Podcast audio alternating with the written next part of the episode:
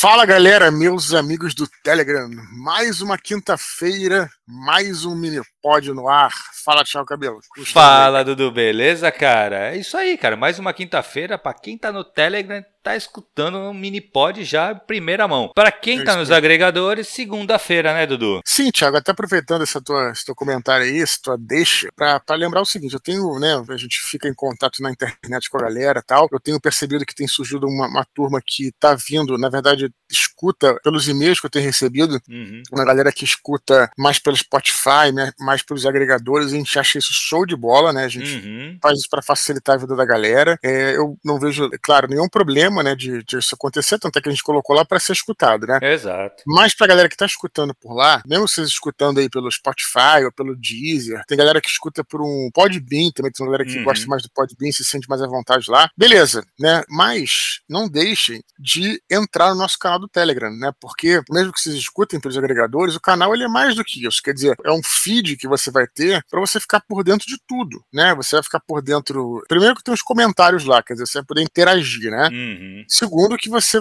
é, a gente coloca outros áudios lá e também vários anúncios de podcasts, outros uhum. podcasts, ou de quando tem um lançamento, ou quando tem, é, é, enfim, é, alguma sessão de autógrafos e tal. Então, é, os canais do Telegram, eles servem muito para isso também. E de repente, ah, eu, pô, tenho uso mais WhatsApp, beleza, né? Só que é sempre bom você ter o Telegram para se der algum problema no WhatsApp, primeiramente. ter para onde então, ir, né?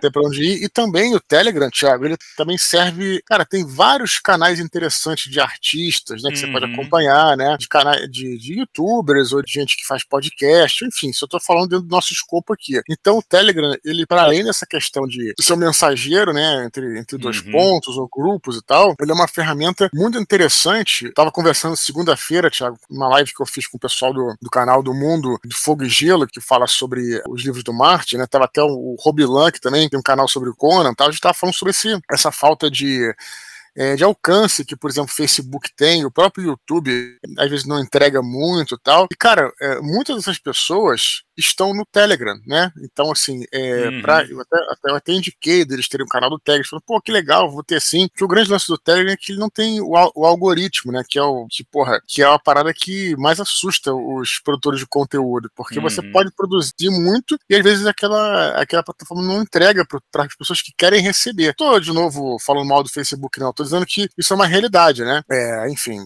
eu não concordo muito, mas enfim. Então o Telegram tem essa propriedade de você sempre receber aquilo você não vai perder uhum. informação, entendeu, cara? Então, assim, mesmo que você, pô, prefira o WhatsApp ou prefira escutar os nossos mini pods nos agregadores, cara, vocês que, tá, vocês que estão escutando agora nesse momento, não deixem de baixar o Telegram e se inscrever no nosso canal, porque isso vai te acrescentar muito. Você não vai perder nada do nosso conteúdo, nada do nosso trabalho, é para isso que serve. Então, só para fazer esse, esse, esse alerta aqui, né, Thiago? Uhum. É, cara, esse negócio do. Queira não queira, cara, esse negócio dos, dos algoritmos, meu irmão. Caraca, Sim. ferra, né, cara? Porque queira ou não queira, assim, beleza, lógico, se você. Pode ser que chegue alguma coisa. Telegram resolve esse problema, Dudu, mas tem outra coisa, cara. Segue em todas as redes sociais, cara. Sim, também tem isso. Que é assim, sim. diminui a chance de passar batido, sabe? Claro, claro. Então, sim, porque. Gente mas o Telegram ele tem essa grande vantagem, cara, que não tem. O, o, Dudu postou, vai chegar até você, entendeu? Sim. Então, porra. E, e além disso, Thiago, porque a gente está agora deixando os comentários abertos, aos pouquinhos, a gente está estabelecendo uma comunidade nossa aqui, né, uhum, né? Que já, o que é muito legal, exist, né? Já existia, né? A comunidade, quer dizer, que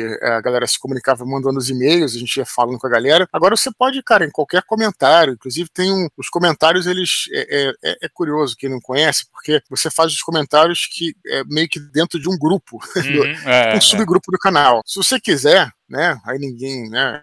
Você também, também pode entrar nesse subgrupo. Ou seja, você tem um grupo lá que uma galera que vai conversar e tudo, né? Uhum. E, e, a gente sempre fala isso, né, cara? Que essa parte de escrita, cara, é essencial você estar em contato com outras pessoas. Ou mesmo que o cara que não escreve, mas é um, um leitor, ou, ou, quer, ou tem um canal de qualquer coisa, ou tem um, um, projeto e tal. Pô, cara, participe dessa comunidade. Vocês são bem-vindos aqui. Então, por isso que é interessante ter o Telegram, porque lá você vai conversar com as pessoas, conhecer gente. Galera, gente boníssima, Thiago. Não tem sombra de treta exato, turma, né, exato. cara? Porra, muito, muito legal, temos, cara. Porra, mais de 10 mil inscritos, a gente nunca teve briga, felizmente, hum. a gente tem um, um, clima muito bom. Então, cara, é isso, só conversando a galera para entrar também no canal do Telegram. Quem não, é quem tá escutando pelo Telegram, beleza, quem é daqui, mas para quem tá escutando por outras mídias, continuem escutando pelas plataformas, mas entre no nosso canal, né, Thiago? Exato, cara. Assim, na verdade, é exatamente isso, Dudu, porque tem as pessoas que preferem escutar pelo Spotify, que tá ali, só dá play, pá. Beleza. Mas o, é outra coisa, né, cara? O Telegram não é só o Minipod. Tem muita informação, muita coisa que o Dudu posta lá,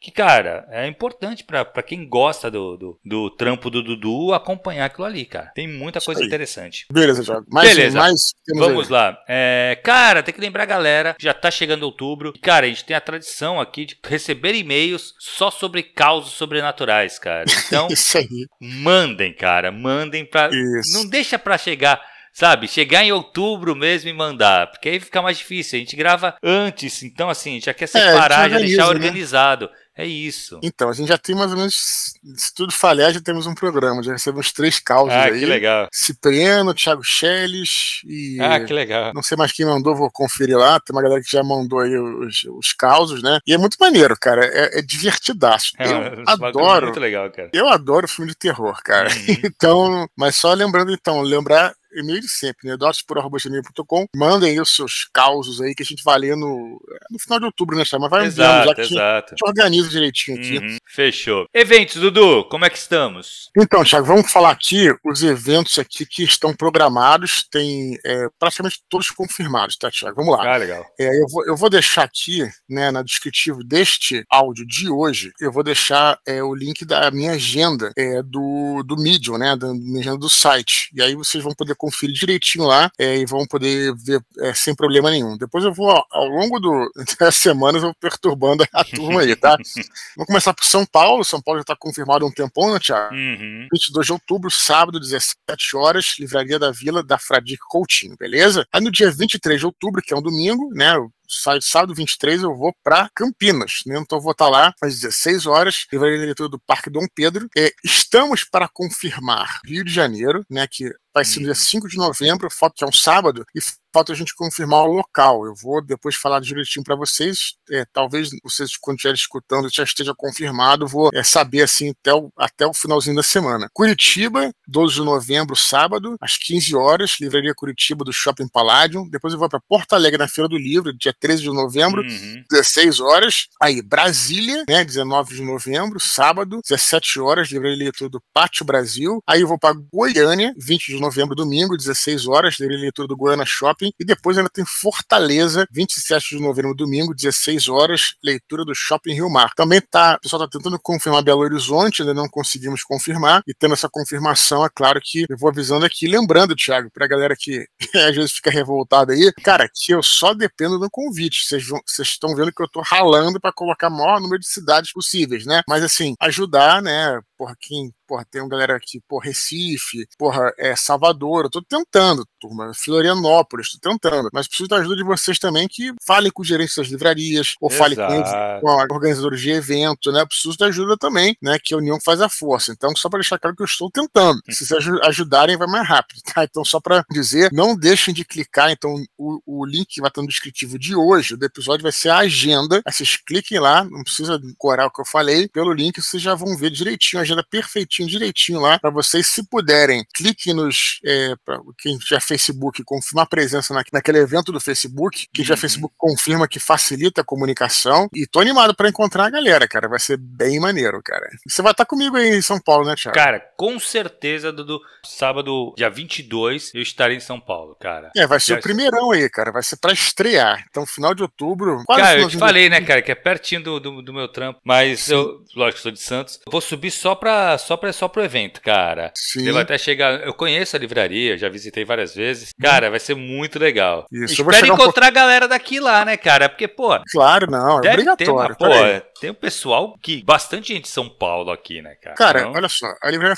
da, da Fradique da Vila, ela é fácil, fácil acesso, né, cara? Uhum, eu acho, né? Sim, sim. Então, assim, cara, e, porra, sábado, 17 horas. Porra, porra a gente é falar. Bom horário, cara ideia, vai fazer um happy hour depois. Uhum. Cara, assim, tipo, assim, é obrigação moral de você comparecer. Exato, cara. exato. Vai ser muito legal. Primeiro, para encontrar com a gente. Segundo, ainda mais aquela coisa que a gente sempre fala, cara, que para quem quer escrever, quem, pra encontrar a galera, sabe, fazer o seu network, aquele network, uhum, tudo bem. Exato. É um network, sabe? Tipo, porra, cara, vocês têm que estar tá lá, assim, tipo, e vai ter bate-papo dessa vez em todos os lugares. Ah, que legal. Então vai ser uma festa, cara. Então, ah, assim, legal, tipo, compareça. A última vez que foi lá na Moca, lá, né, cara, uhum. é, foi maneiro, mas aquela coisa que, né, porra, teve que ser com fila, com máscara, o cacete. Porra, agora é outro clima, cara, é festa. Então, sim, então, assim, sim, sim. vamos todos comparecer. Beleza, Vai ser irado, vai ser muito legal, cara. Beleza, Dudu. Cara, tá, tu tava falando pra mim, né, cara, que os e-mails estão demorando mais ou menos uns dois meses, cara. Isso, cara. Só um alerta aqui, né? A gente dá uma satisfação pra galera, pra não desanimar, né? A galera continuar mandando e-mails. A gente uhum. tem muito e-mail ainda, a galera continua mandando. Mas é, não é bem uma desculpa nossa. Na verdade, assim, é uma, só pra esclarecer, né? Dar uma, uma, uma satisfação pra turma, porque uhum. eu tenho visto aqui que os e-mails que eu tenho lido, eles têm um delay, tá com um delay de dois meses, cara. Parece muita coisa, beleza, mas assim, a gente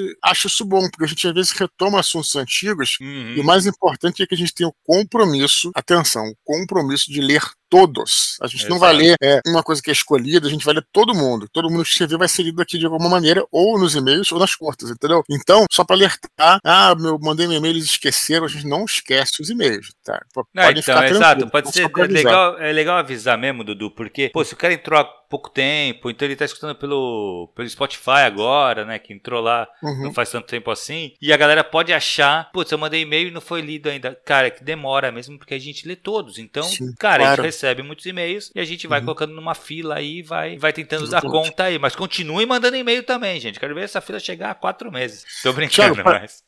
Pra, pra, vai chegar a seis, né? Um, um mas pra gente encerrar aqui nossa abertura, cara, hum. eu quero lembrar que eh, na terça-feira, né, foi ao ar mais uma edição, a terceira edição do Mini Pod Contos, né? Quem nos escutou, procure aí. Cara, foi excelente. Muito legal, né, cara? Cada vez gostando mais dessa, uhum. desse nosso, dessa nossa troca aí com a, com a turma, né? E, por acaso, nesse, nesse terceiro, a gente teve o Luan Maia, Gabriel Mendes, Thiago Schelles, e os caras estavam conversando lá no, no Twitter, falando, pô, então você tá no mesmo, no mesmo é, mini pod que eu, porque os caras se conheciam meio ah, que sem que legal, se conhecer, vi isso, não. É, então, assim, bem bacana. Show de e, bola. Cara, a gente tá procurando fazer esse projeto projeto. E, porra, só lembrar o seguinte, Thiago, que a gente já falou até lá, e falamos no outro Minipod, que no dia 10 de outubro vai acabar o preço promocional. Lembra que a gente está. Sim, sim, estendeu aí o preço, preço uhum. promocional né, do Minipod Contos. É, vai aumentar um pouquinho, né? Porque na realidade não vai aumentar, a gente vai adequar a realidade, a gente estava com a promoção. Então, quem quiser né, garantir o preço promocional, já manda logo é, um e-mail é, sinalizando o interesse, porque isso já garante desconto. A gente vai já, Exato. o seu e-mail, a gente já, ah, eu quero, quero participar participar, como é que eu faço tal, a gente já vai começar a entrar em contato. Se você mandar esse e-mail depois do dia 10 de outubro, cara, você já, já vai, vai entrar no é, preço normal, já, né? Um preço cheio, exatamente. Então, só uhum. para só deixar claro, né? Mas o projeto continua, é um projeto que está sendo bem bacana. Eu acho que, uhum, que tá realmente irado, irado. a gente está me surpreendendo, estou realmente conhecendo muitos textos legais, né? Então, só para lembrar isso aí. Beleza, Thiago? Beleza, Fechou? Dudu. Show de bola, cara. Vamos para os nossos e-mails, então? Vamos lá, cara. Vamos lá. Ó, primeiro e-mail de hoje, Vitor Torres. Ele fala assim: Bom dia, boa tarde ou boa noite, Eduardo Spor e Thiago Cabelo. Me chamo Vitor Torres, acompanho o Minipod faz muito tempo e admiro trabalho e a disposição de vocês. Não tive coragem de enviar um e-mail até agora, pois tinha dúvidas menores e nunca senti que valia a pena escrever. Até que durante a preparação do rascunho de um livro que estou escrevendo, me deparei com o mesmo problema que tive em ocasiões anteriores. O livro começa a ficar com a minha cara e não gosto muito da minha cara. Em outras palavras, o livro começa a atingir um estilo, talvez nesse caso acentuado por ser escrito em prosa. Esse tal estilo do autor que tanto falam e que é característico de cada um me causa um incômodo. Sinto que meu trabalho é um projeto bobo apenas pelo fato de ter a minha cara ou ser da minha autoria. Esse problema é sanado com uma leitura crítica? O fato de eu me preocupar com a recepção do livro é algo que mostra uma imaturidade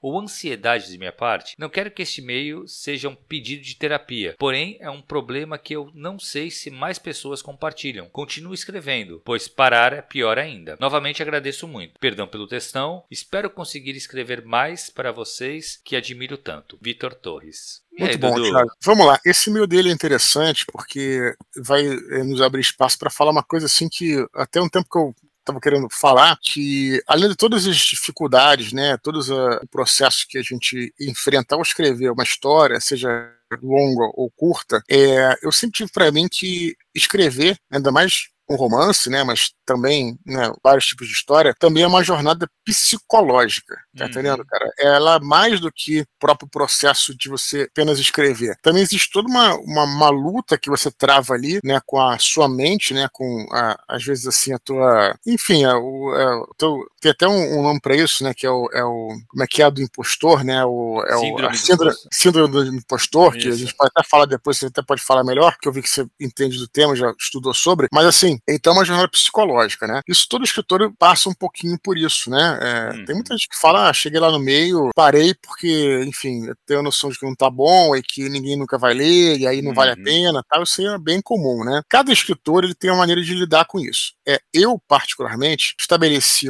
uma, um, truque psicológico que é trabalhar, eu já falei, falei isso no Nerdcast 215, aquele antigo sobre profissão, profissão de escritor, que é trabalhar com pequenas metas, né? Isso foi uma maneira que eu uhum. é, desenvolvi para vencer essa questão, porque se eu parasse para pensar que eu ia escrever, tinha que escrever um livro de 500 páginas, ou então um livro, uma trilogia, uma série e tal, que eu vou ter que, que eu vou demorar cinco anos para terminar, cara, você, né? É, é, você de repente Enlouquece, você tá, larga, você, né? é, você tá nadando num oceano sem encontrar encontrar terra, né? Então, assim, você tem que estabelecer pequenas metas. Ah, beleza, encontrei ali um pedaço de barco ali para você se apoiar, entendeu? Então é isso aí, é você estabelecer pequenas metas. Eu sempre falei isso. Eu não miro, lógico que eu tenho o roteiro todo pronto, mas eu, eu não miro ali o final do livro, o final da série. Eu miro sempre o meu objetivo imediato. Qual vai ser o meu uhum. objetivo? essa semana eu vou trabalhar esse, esse, capítulo, né? Ou mesmo durante a semana, né? Eu preciso encerrar esse parágrafo, ou, ou, essa cena dentro do capítulo. Eu tento focar no que eu estou fazendo naquele momento, né? E além disso, né? Também é, outros escritores enfrentam é, outras, outras questões, como essa história da síndrome do impostor. Então, eu também já falei aqui que o próprio Bernard Cornwell tem uma história muito engraçada dele, que, porra, ele é um escritor consagrado, ninguém uhum. duvida de Bernard Cornwell, né? E ele tinha essa questão, ele escrevia lá os textos dele no começo e lia e achava sempre muito ruim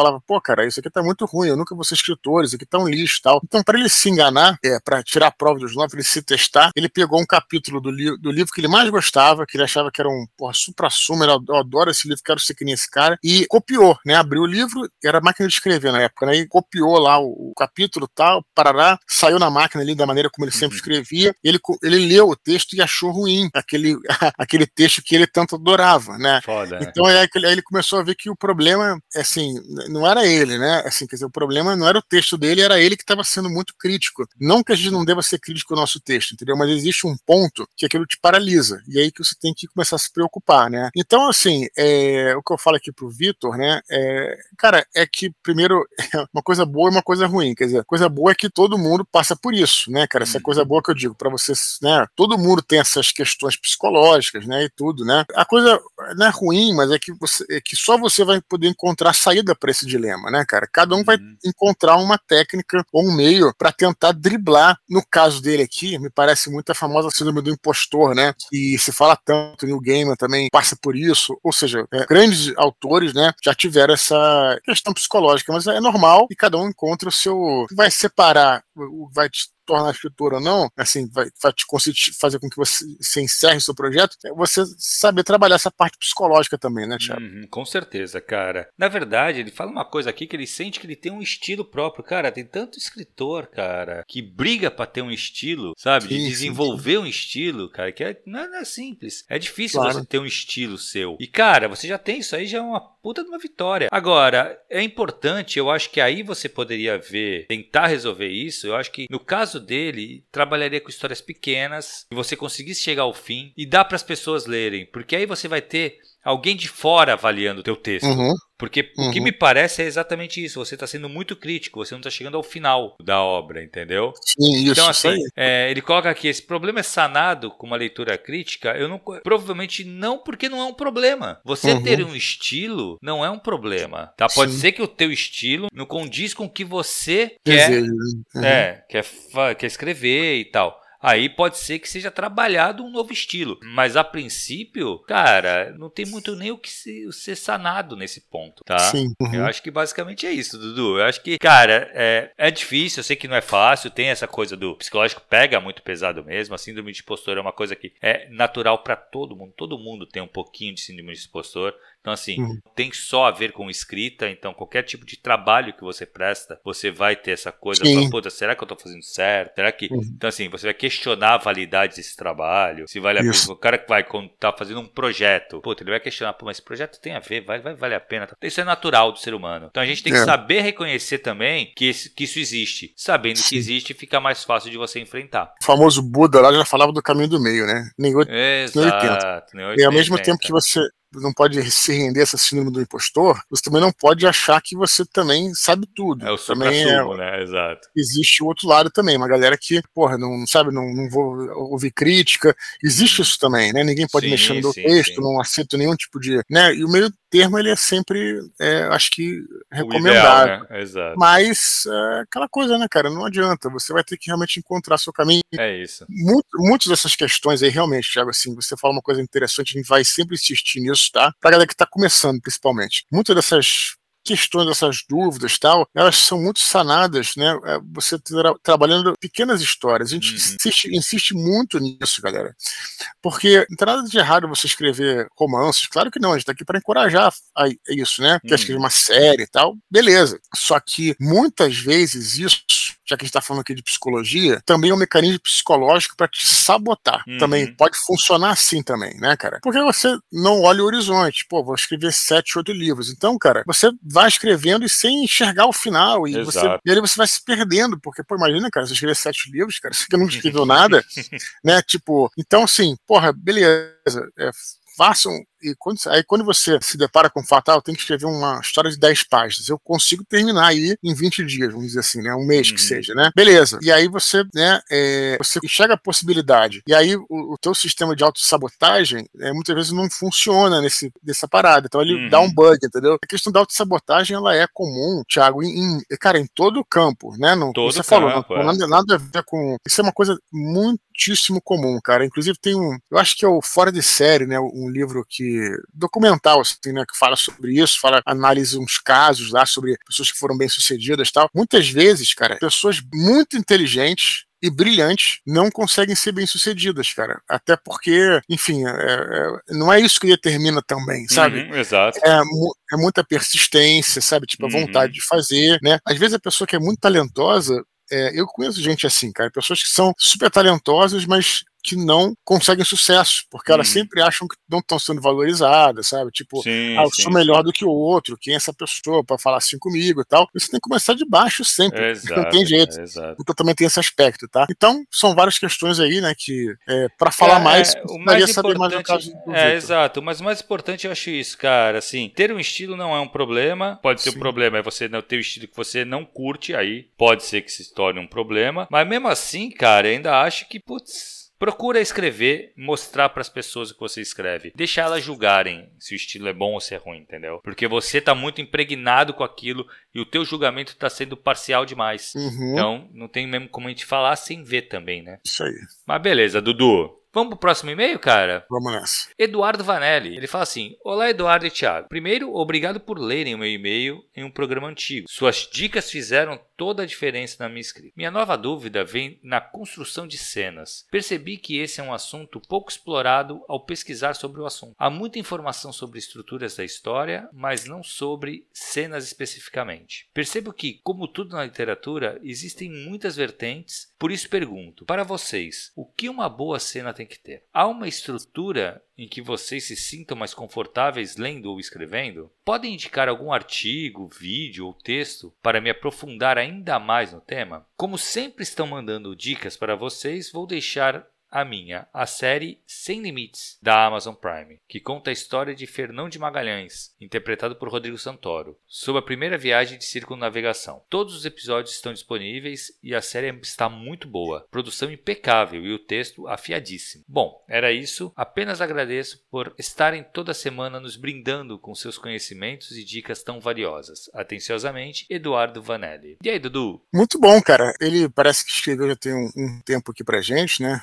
Ele. Até botou um programa antigo, né? Não, não botou nenhum número pra gente não ficar aqui atrasado aqui, né? Então, cara, ele fala aqui sobre construção de cenas. Eu não tenho certeza exatamente o que ele quer saber, mas é, sigo muito, assim, quando eu tô. Hoje em dia, eu, claro que faço tudo de uma forma um pouquinho mais instintiva, né, cara? Mas. Uhum eu acho que esses esquemas, assim, né, de, são importantes. A gente fala isso, né, para quando você está meio perdido, está começando, para você testar até, para você ver se funciona para você. Eu já falei que tem um livro excelente, cara. Tem uma série de livros que hoje estão bem caros, porque é, é internacional, você consegue comprar no Kindle um pouquinho mais barato, que é Write Great Fiction, é uma série de é uma série de livros sobre, é, sobre técnicas literárias. É, é uhum. bem bom, só tem inglês, né? Quando eu tive na Inglaterra há algum tempo, eu comprei esse livro, é, um chamado de, de, de diálogo, né? Que era onde eu tinha o maior problema, né? Uhum. Na época que eu achava, né? E aí chama Dialogue, é um livro chamado uhum. Dialogue, é, o nome da autora é Gloria Campton. Todos esses livros são excelentes, tem é, livros sobre descrição, né? Não lembro como é, é o nome em inglês e tal. Mas esse do Dialogue, ele, é, ele fala muita coisa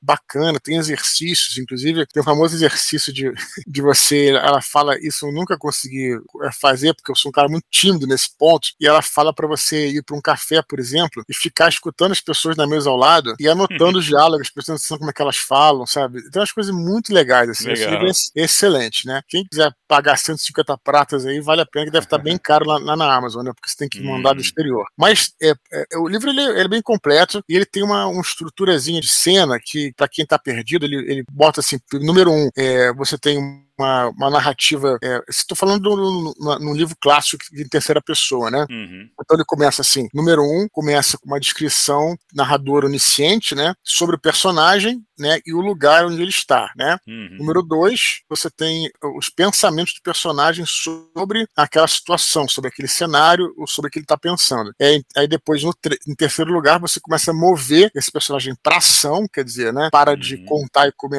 para de, de contar e começa a mostrar e, em quarto lugar, o diálogo. Então ela faz essa estrutura, que ela é uma estrutura boa e simples para quem está perdido, está começando, né? E se você olhar, por exemplo, é, isso é, é, é bem impressionante que se você pegar assim, é, os best-sellers clássicos, por exemplo, como o Ken Follett, né, que ele tem uma, um, um, estilo de escrita bem um padrãozão, isso é um elogio, tá? Uhum. Um padrãozão daqueles best-sellers americanos, embora ele seja inglês, britânico, uhum. mas ele tem aquele, aquele, jeitão do best-seller americano, né, construído né, é, nos Estados Unidos, e você vê que é bem assim, sabe? Tipo assim, por exemplo, era uma tarde, estava, sei lá, é, está, está, o sol está descendo na colina, né? Fulano de tal, Thiago está olhando o sol, começa a pensar sobre aquilo. E aí ele se vira, né, encontra uma pessoa e começa, e começa a falar. Mais ou menos isso, entendeu? Mas uhum. Tem uma. Lógico que isso aí deu uma, deu uma encurtada, uma resumida. Mas é mais ou menos isso. Tem uma estruturazinha que é, eu não sei se essas pessoas seguem ou se a Gloria Campton ela, ela esquematizou a partir do que ela observa, né? Uhum. Então tem mais ou menos essa estrutura. Posso até botar, eu vou fazer o seguinte: eu posso até tentar tirar uma foto aqui, vamos botar um. e boto no, nos comentários aí ah, do, legal. do Minipod, que aí ele vai poder uhum. dar uma olhadinha lá como é que funciona. Tá em inglês, mas dá pra entender direitinho aqui. Cara, esse negócio de, de cenas, cara, realmente, fui dar uma pesquisada, realmente se fala pouco de cena, né? A uhum. gente vai encontrar um pouquinho, alguma coisa sendo falada em, em livros de, audio, de, audiovisual, de roteiro, que aí trata uhum. a cena como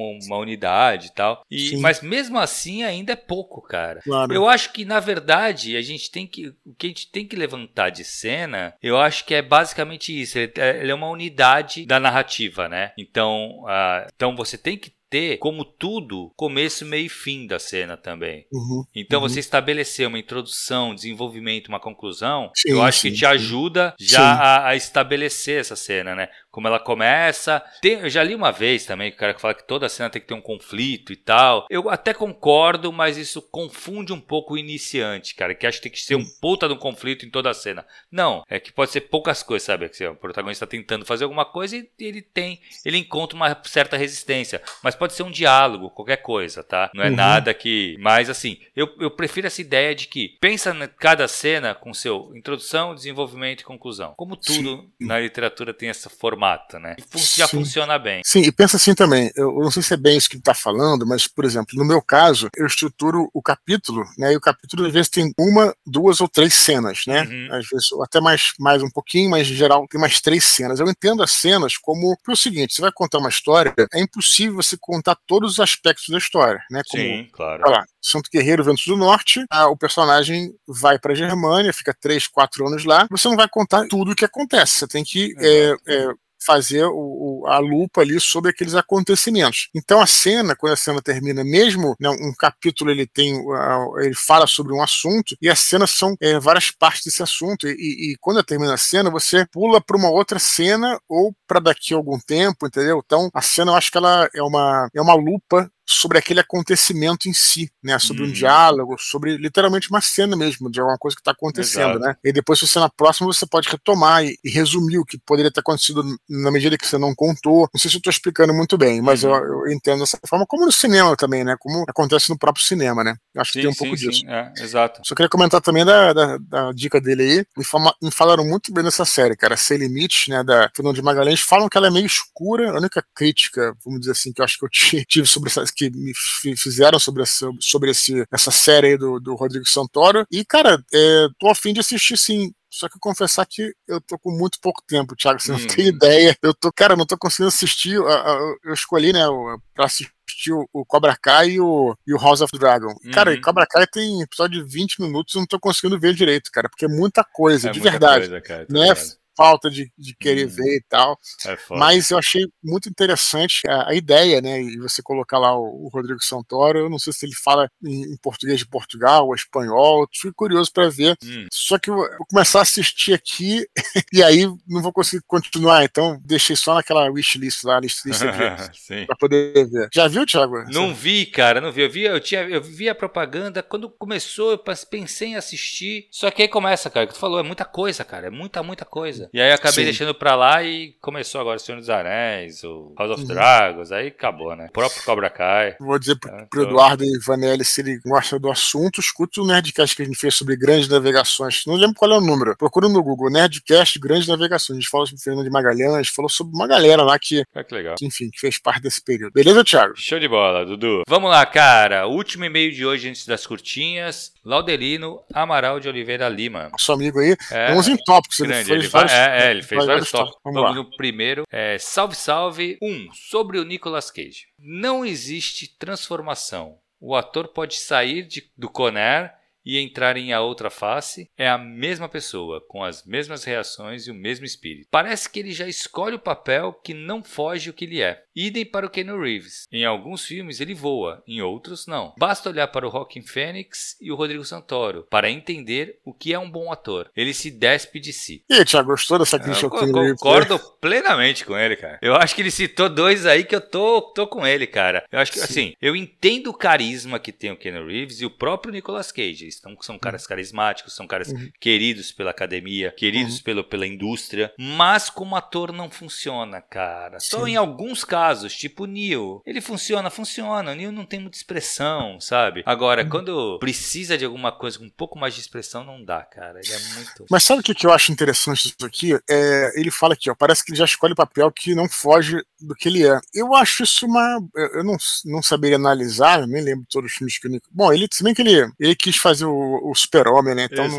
Mas é, eu também acho isso uma, uma, qualidade do ator, cara. Tudo bem, tem atores melhor, ator que é melhor, ator que é pior, mas, enfim, se ele tá prosperando, se ele tem o um mínimo de carisma e não é um bom ator em si, faz sentido ele escolher um tipo de personagem que ele encarna total melhor, sentido, né? Total sentido. Sem tentar, é. porque se ele, se ele extrapolar aquilo que ele consegue, aí sim vai ficar uma coisa é, bem ruim, né, cara? Não, então, ele reconheceu assim, os limites dele, é isso aí, exatamente. Acho perfeito isso. Sim, Pô, mas é que é foda, cara. Assim, o ator ele tem que saber fazer coisas diferentes. Tem não, né? Mas, porra, hum. quem tá falando do, do, do Cobra não, Kai. Tem, mas é, mas é um tem uns melhores que os piores. Exato. É. Você tá falando do Cobra Kai. Sabe o Arraia do Cobra Kai? Sei, sei. Cara, ele fez uma série. É um gordinho, né? Isso, ele fez uma série, acho que tá na, na Apple TV, que é uhum. Blackbird, que ele faz um assassino, um serial, um serial Sim. killer. Meu irmão, cara, eu não reconheci o cara, velho. Tá completamente diferente. Mas, mas, Dudu, completamente. Cara, eu não conheci. Eu fui pesquisar ele que eu vi que ele, que ele, que ele era o Arraia, cara. Eu falei, uhum. caralho, aí, tá aí tu vê um bom ator, cara. Sim. Não, e você não dá nada por ele, né? É tipo um gordinho de Nada, né? exato, né? exato, exato. Ele tá muito bem no papel, cara, muito sim, bem. Sim, sim, sim. É, e, e, também tem aquela coisa, né? O ator, ele também. Sabe que tem uma coisa que eu vou contar pra você, assim, cara? Eu, pra vocês, né? tô escutando. Cara, tem atores, cara, que não é que eles deixaram de ser bons, assim, mas sabe de uma coisa? Por exemplo, você vê, é, você gosta muito do Poderoso Chefão, né? Sim. Pô, aí você tem lá o primeiro, o segundo, né? Temos lá o, o nosso querido Alpatino. Uhum. Cara, e no terceiro, cara, você reparou que ele já não tá mais no papel, cara? Ele já não tá com mais. Então, mas, já, mas o, Alpatino envelheceu mal, né, cara? Não, mas eu digo, deveria melhorar, né? Sim, sim, tipo, sim, sim, Ele não tá mais no. Ele, ele, tá. ele, ele, é o Alpatino, ele não é mais o Michael é, Corleone. Você exato, percebeu isso? Exato, cara? sim, sim, sim. Pô, isso Completamente. Eu acho, é, cara, isso que eu não. Sei lá, acho um pouco eu caído. Não sei o que, que rolou ali, é. E ele, ele, era, ele era um bom ator, né, cara? Sim, era... sim. Mas, cara, mas, assim, mas um bom ator mesmo que nem Edward Norton, cara, compara Sim. os papéis que ele fez, cara, é completamente diferente um do outro. Sim. E ele faz com muita competência, né, velho? Sim, sim. É, não. Foda. E, e, mas enfim, vamos lá, número 2.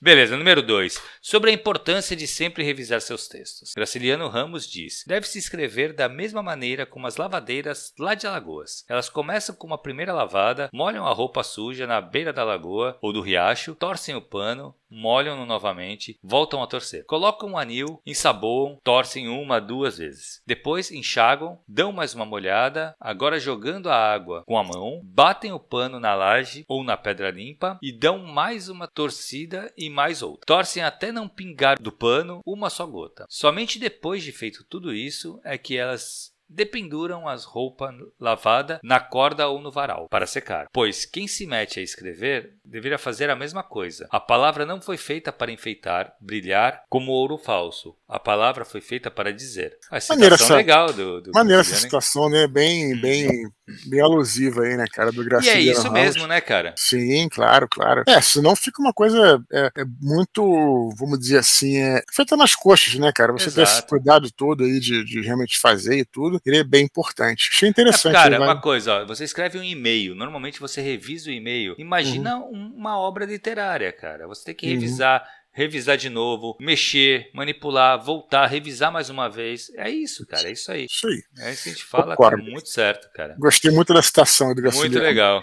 Aprendi é... bastante.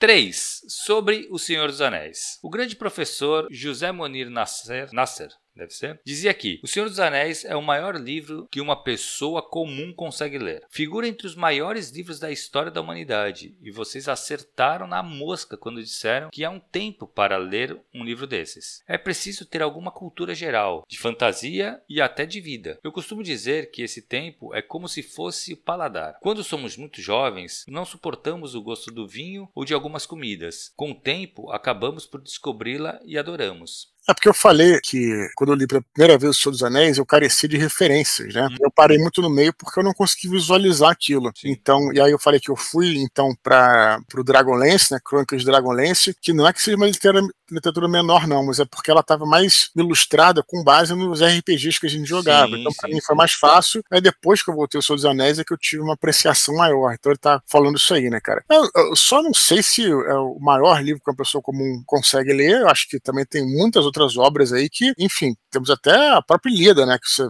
estuda bastante. exato, exato. É, então, o, eu a... acho que o problema para mim nessa frase, nessa construção, tá o pessoa comum. O que é uma pessoa comum? Uhum, né? Sim, então, sim, é, sim. é foda, eu não sei, não sei, porque assim, eu acho que tem, eu concordo com essa parte de você ter que ter bagagem para ler O Senhor dos Anéis. Uhum. E para ler muitas obras. Uhum. Mas eu não acho que, eu acho que qualquer livro é para qualquer pessoa. Sim, o que basta claro. é referências, é isso. Sim. É, isso é controverso, porque o, o que basta mostra não só as referências, mas para você é, é, claro, você vai encarar de cara um Ulisses de James Joyce, não. não mas nada te, nada, nada te impede de você, sabendo ler, né? Você ser um autodidata, ler é vários isso. livros e, e enfim, e, e, né? Você não precisa ser um, um literato, um diplomata, uhum. sei lá, um exato, tipo, um né? erudito né? para. Isso, é. isso. É, necessariamente. É que o que nem no caso do Ulisses, ele vai exigir realmente, para você fazer uma compreensão, é, entre aspas, completa, porque não, não existe isso também, do Ulisses, tu tem que ter uma bagagem cultural muito grande, porque ele faz várias referências a várias coisas, várias obras. Mas assim, de novo, eu acho que qualquer um pode ler qualquer coisa, cara. Basta vontade e buscar referências, é isso. Concordo, muito bom. Beleza.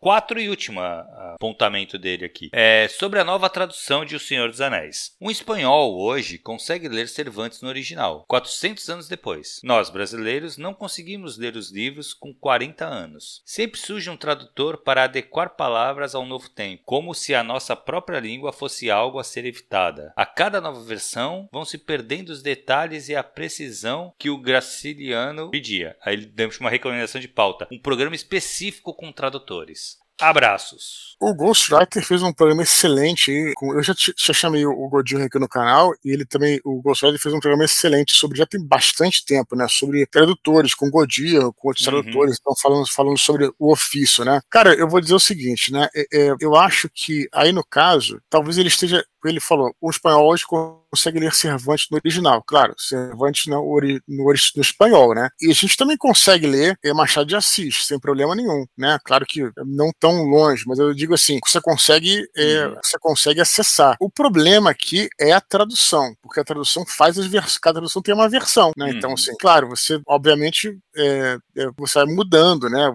Vai transformando, cada um tem uma, uma visão diferente, cada tradutor tem uma visão diferente, né? Como a gente às vezes fala, né? Uhum. Então é isso, eu acho que realmente você mudar para você né, é, se adequar, eu acho que isso é mais característica da, é, da tradução em si, porque o original, no original a gente consegue ler, eu acho que é literatura bem antiga, né, Tiago? Sim. Ou não? Cara, eu acho que sim, mas aí me traz uma nova, uma outra discussão, cara, essa, esse, esse apontamento dele, hum. que fala da língua, cara, e eu acho que a língua ela é viva e ela muda, e é isso. Então, uhum. assim, não, eu não acho normal um espanhol ler Cervantes no original e achar que tá beleza. Uhum. Entendeu? Assim, ler com facilidade, tranquilidade. Isso mostra para mim que o espanhol tá morrendo. Uhum. Ele vai ser o latim daqui a pouco. Sim. Porque uhum. a língua só morre quando ela para de se modificar. Uhum. Entendeu? Assim, quando ela para de ser usada, lógico, mas assim. É. E, mas se ela tá sendo usada, ela está se modificando. Então eu, eu, eu, me preocupa. Não sei, sinceramente, se um espanhol é. hoje consegue ler o Cervantes no original e entender perfeitamente. Porque deve ter coisas diferentes. Que nem se a uhum. gente for ler o Lusíadas uhum. é, hoje, dá para você ler? Pega o Lusíadas e lê. Dá para ler, claro que dá. Uhum. Mas, cara, é voz mecê, é, são coisas que a gente Sim, sabe é. que, sabe, é mudou, uma leitura, que alterou. É uma leitura mais investigativa do que recreativa, Exa né, É, isso, é isso. Por quê? Porque não é a mesma língua de fato. É o Sim. português, continua sendo português, mas não é a mesma língua. Eles falam diferente Sim. mesmo. O meu avô, eu falo muito diferente do que o meu avô falava. Tá? Claro. Tá? Por quê? Porque a língua é viva e ela se altera. E isso é uma das características de uma língua língua. É ela Sim. se alterar. É. Então é. eu não sei. Eu acho que assim, o problema que eu percebo que ele colocou aqui é que alguns tradutores procuram é, simplificar a leitura. E aí eu acho que aí é questão de opção do tradutor mesmo. Uhum. E aí eu sempre vou citar a Ilíada, porque a Ilíada uhum. a gente tem acho que seis traduções agora. Uhum. E, cara, a que eu mais gosto é a do, do, do português lá, do, do Lourenço. Uhum. Porque, Frederico Lourenço, porque é a mais simples. Ele realmente simplificou. Ele fez questão de tornar uhum. a Ilíada palatável. Inverso, porém palatável. Não é Sim. que ela tá simples, não é simplório, tá? Uhum. Ela é uhum. só mais, é mais fácil de você ler. Cara, e é animal. É para mim, eu sempre recomendo para quem vai começar a ler Ilíada. Agora, é a que eu mais gosto? Não. Mas eu acho que ela é uma das, a melhor para se começar a ler. Porque já tem aquela coisa, né? Da resistência é. de ter que ler em verso. É, esse campo da, da, linguagem ele é muito mais complexo do que a gente pensa, né, cara? Uhum. É, eu acho que a gente, nenhum de nós dois temos, assim, realmente tanta bagagem para falar com muita propriedade. A gente fala mais ou menos o que a gente pensa exato, aqui. Exato, exato. Uma das coisas, assim, que pode ser interessante interessante, né, que eu observo, talvez até o, o Fábio poderia até fazer um comentário é, mais preciso sobre isso, mas acho que nem ele, a questão, por exemplo, do hebraico moderno, cara. O hebraico moderno, uhum. ele foi. É, é interessante, pelo pouquíssimo que eu sei, como é que ele foi é, restaurado, né? Porque você tinha um hebraico antigo, né? Tipo, que era tipo aramaico, né? Época de Cristo uhum. lá. E aí depois, como você falou, essa língua foi se modificando. Uhum. É, quando chegou na Europa, lá pela Idade Média, mais ou menos, tinha o Yiddish, que era uma mistura de hebraico com alemão, com várias línguas do, do ramo da. Do, enfim. Não vou nem falar porque eu vou acabar errando, mas assim, era uma coisa diferente. E aí, quando veio, na época, depois o, é, teve uma reunificação do Estado de Israel, tudo, eles formataram essa língua aí que é o hebraico moderno. Não sei se foi exatamente isso assim como aconteceu. Mas é interessante ver como é que foi recriada essa língua, entendeu, cara? Tipo, uhum. é, isso é um processo que eu acho interessante até e, e, falaria bastante sobre esse assunto que a gente está comentando. Então, pra é, gente, só pra o, o Fábio, cara, se eu não me engano, ele deve saber, porque se eu não me engano, ele está estudando hebraico, cara, agora. Então, para você ver o que eu tô te falando, é um assunto mais complexo do que a gente uhum. pensa, né? Exato. Essa questão de formação da linguagem, tudo, né? uhum. né? Sim, sim, com certeza. Beleza, Dudu. Vamos para as curtinhas, cara? Vamos lá, temos duas curtas aqui. Vamos lá. Beleza. A primeira curta de hoje, o Cipriano diz que recentemente ouviu o termo quoi, que se refere a um toque especial dado geralmente a uma refeição. Ele então pergunta como dar aquele quoi em nossas obras, imprimindo nela a assinatura do autor. Pô, isso é um processo, né? O teu estilo não nasce da noite pro dia, né? E, e, e, mais você escrevendo muito e você praticando, uma hora ou outra você vai é, chegar a isso, né? E você, hum. esse teu estilo, né, essa tua característica, essa tua assinatura, como ele fala aqui, vai aparecer. É, pode aparecer na prosa também, ou pode aparecer nos temas, que tem muitos temas claro. que, mesmo que você é, faça histórias diferentes, muitas vezes aquele tema, de certa forma, vai estar ali, vai estar uhum. ali, pelo menos na maioria das histórias que você escreve, né? É, eu tenho muito essa coisa, em termos de tema, né? Tem muito essa coisa do herói, por exemplo, né? Uma coisa meio paladinesca. Mesmo numa história, às vezes, pode ser realista, sabe? Eu sempre acabo trazendo de uma certa forma isso, né? Uhum. Tento também dar um imprimir. É, eu acho até fazendo aqui uma auto-reflexão, né? Engraçado que eu já falei isso também. É, os meus livros, eles têm uma característica de, é, de ter um certo ritmo. Eu acabo imprimindo no livro um ritmo um pouco parecido com o cinema, porque minha formação, não é formação, mas assim, eu estudei roteiro com José Louzeiro, né? E ele foi o grande curso que me levou a escrever Batalha do Apocalipse. Então, era um curso de roteiro de cinema. Claro que eu fiz o roteiro de cinema, depois eu fui para literatura. Então, acabei, talvez por isso, talvez, sei lá, por também, é, acabou, é, acabou. É, eu sempre penso assim, cara, tudo que tá no livro, ele tem que fazer sentido para aquela obra. Uhum. Mas isso não é uma necessidade, isso é um estilo meu. Pelo contrário, sendo um romance longo, você pode, sei lá, passar páginas e páginas falando coisas que era só um diálogo que não vai levar a nada, sem problema nenhum. Mas eu tenho essa característica de, de ter um ritmo escrito, entendeu, cara? E eu nem queria ter, na verdade, porque eu até preferia. Eu, meu, meu sonho era escrever tipo um Shogun que o cara porra, escreve vários diálogos e que necessariamente vai ter a ver com o final, entendeu? Mas acabou que eu não consigo sair disso, entendeu, Thiago? Muito, sabe? Uhum, e acabou que isso imprimiu um estilo para mim, Exato. entendeu? não posso dizer que, isso é, que é ruim também, sabe? Mas acabou. Então isso aí vai aparecendo com o tempo. Então, uhum. Então, respondendo objetivamente a pergunta do Cipriano, para você é, dar esse, esse estilo, cara, só tem um jeito prática. Prática, Exato, prática, escreva, publique, escreva, publique, uhum. ou então publique, ou enfim, mas escreva, cara. Essa é a única maneira de você encontrar seu estilo é praticando, eu diria uhum. isso. É, eu acho que não adianta forçar a barra, sabe? Querer criar um estilo tal. Eu acho que porque você não vai conseguir sustentar isso por muito tempo. Isso tem que ser uma coisa natural e vai vir com muita prática, exatamente isso. Não acho isso que tenha outra outra solução, não. Beleza, uhum. Dudu, última curtinha então. João Gouveia, carioca, 39 anos, analista financeiro e produtor de conteúdo no canal Terra de Gigantes no YouTube. YouTube. Pergunta o que achamos dos book trailers. Seria uma forma eficiente de divulgar romances? Bom, sabe o que é book, book trailer, né? Tipo, é um trailer, né? Sim, de um livro. Fala. Cara, era muito, era muito comum há uns anos atrás. Hoje em dia já não vejo tanto. Sim. Mas antigamente até as, as, as, desculpa, Dudu, até as gráficas, as editoras é, ofereciam isso. Ó, puta, publica com a gente que a gente faz o book trailer. Sim. Hoje já tu não vê tanto, não. Pois é, o que eu acho disso subjetivamente é o seguinte, cara, é uma faca de dois gumes, né? Se você fizer um book trailer bacana, ótimo. Uhum. É, só que pode muito facilmente cair para cafunice. E acho que isso uhum. também prejudica muito a obra, entendeu? Então, assim, é, talvez, Thiago, eu arrisco dizer que essa onda, essa marola que teve de book trailers, ela acabou, eu arrisco, tá? Ah, é uma percepção baseada em nada. É, acabou arrefecendo, porque,